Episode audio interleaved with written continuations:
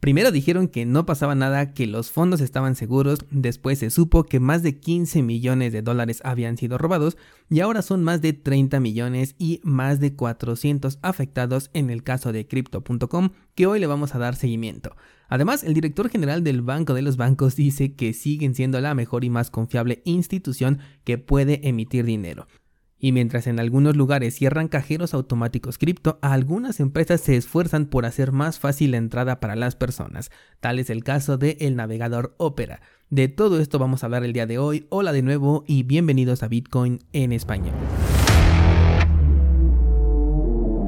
En este podcast adoptamos la filosofía de una economía sin intermediarios, una interacción económica punto a punto que nos permite transferir valor sin ninguna clase de restricción.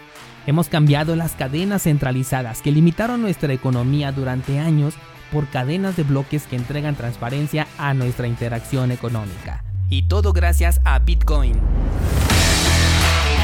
Te doy la bienvenida a Bitcoin en español, un espacio donde somos libres, somos soberanos, pero sobre todo somos descentralizados. Nada que reportar sobre el precio de Bitcoin y por ende la dirección del mercado, pero las oportunidades están ahí. Hoy voy a publicar otra idea trading, así que pendientes en cursosbitcoin.com por la tarde. Y ayer estaba revisando los gráficos y me encontré con Thorchain, el cual se encuentra en un punto muy interesante de entrada, por lo que si a ti te gusta este proyecto de Thorchain, échale un ojo y formula tu estrategia. También la voy a agregar a las ideas trading porque veo potencial tanto al proyecto como a la moneda en cuestión de manera especulativa.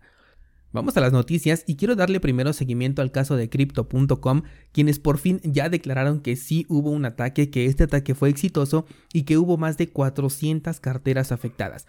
Además, según otro análisis, no solamente fueron tokens de Ethereum los que se robaron, sino también 444 bitcoins fueron sustraídos de la plataforma y ya se están mezclando las UTXO en un servicio que ha sido utilizado por hackers de Corea del Norte en otras ocasiones. Esto me causa un poquito de ruido, pero bueno, eh, hasta el momento no se sabe qué medida van a tomar para solucionar este problema, si le van a recuperar los fondos perdidos a los usuarios afectados y qué medidas de seguridad adicionales van a tomar para el futuro.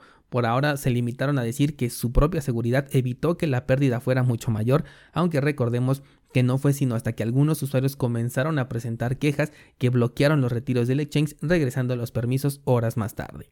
Mientras tanto, en las redes oficiales de la empresa no figura mucha información al respecto, siguen publicando información normal como si nada hubiese pasado. Espero yo que los usuarios afectados puedan recuperar las pérdidas y siempre recuerda que si no está en una cartera que es bajo tu control, entonces no tienes criptomonedas. Lo que tienes es una promesa de pago. Vámonos con otra noticia y una que me gusta mucho porque el navegador de Opera ha secado la versión beta de su cripto navegador, el cual va a competir directamente contra Brave, que hasta ahora es el navegador más popular en este sector. Este desarrollo tendrá no solamente un servicio de VPN interno, que te ayudará a tener un poco más de privacidad en tu interacción, sino también un bloqueador de anuncios, una wallet cripto que estará integrada y será compatible con tokens ERC20 y 721, y además te permitirá acceder sin un inicio de sesión que tenga usuario y contraseña, apegándose a la tendencia de lo que va a ser la web 3.0, en donde bastará con un logueo a través de una wallet para confirmar tu identidad dentro de un servicio o una red. Este navegador ha apostado por el sector cripto desde hace ya varios años, ha tenido siempre una inclusión muy positiva y la salida de este cripto navegador me parece de lo más interesante.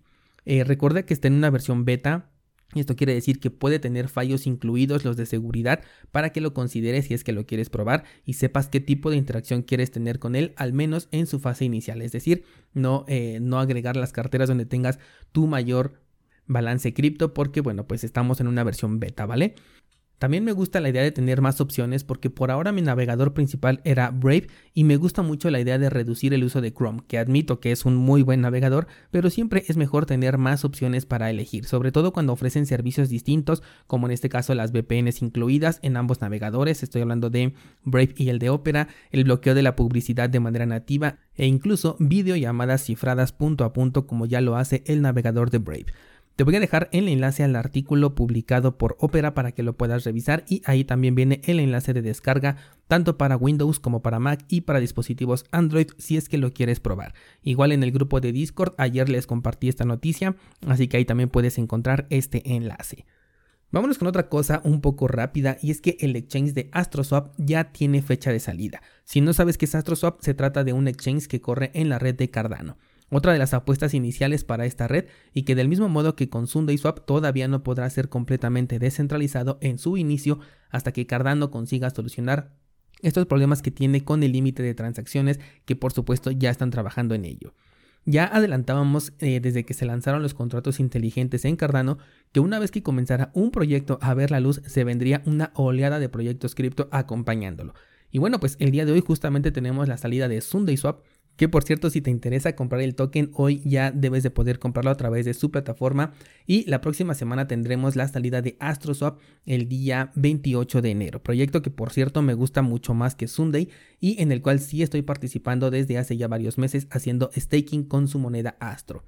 Te sugiero que instales la cartera de Nami Wallet porque será de las primeras que se pueden utilizar en estos exchanges. Si no la conoces y tienes suscripción a cursosbitcoin.com, en el curso de Metamask y otras carteras de interacción, allí te muestro el proceso de configuración de esta cartera con todo y agregar un dispositivo en hardware para que le puedas dar una mayor seguridad a tu interacción.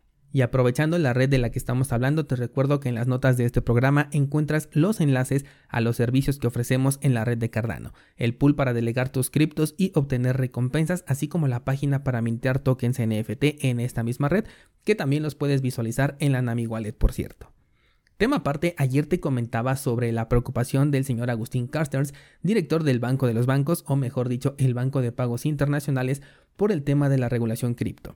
Bueno, pues el tema continúa y dice que no hay mejor solución a las monedas estables que una regulación por parte de los bancos para que no caigan en el juego de que sea una pequeña institución privada la que controle el suministro de las monedas estables. Digamos que en otras palabras dijo que para no tener competencia y ellos sigan siendo la única institución emisora de dinero cosa que ya es imposible de volver a conseguir porque las criptos nos han abierto infinidad de oportunidades y ahora no solamente las empresas privadas pueden emitir monedas, sino también cualquier persona a través de protocolos semi-descentralizados como por ejemplo el que tiene DAI y otras monedas algorítmicas.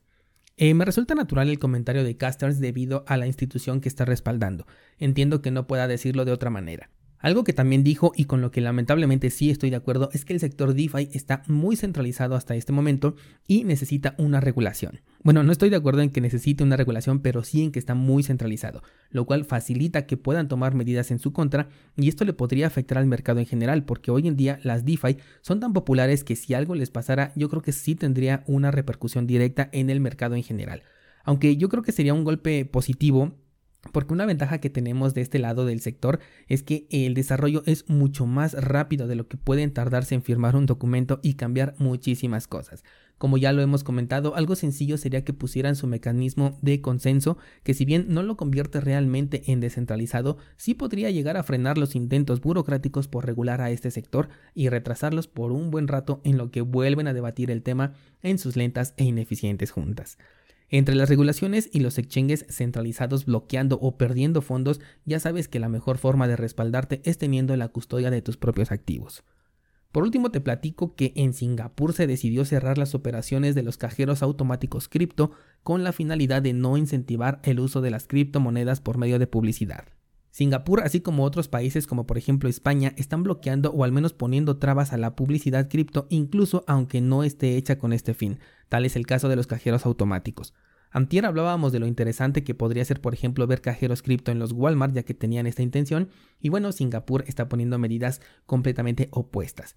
Esto todavía yo creo que va para largo, me refiero a la adopción cripto. No va a ser sencilla, tampoco va a ser de la noche a la mañana, pero algo que siempre he sostenido es que no necesitamos que Bitcoin o las criptos sean adoptadas por todo el mundo y al mismo tiempo.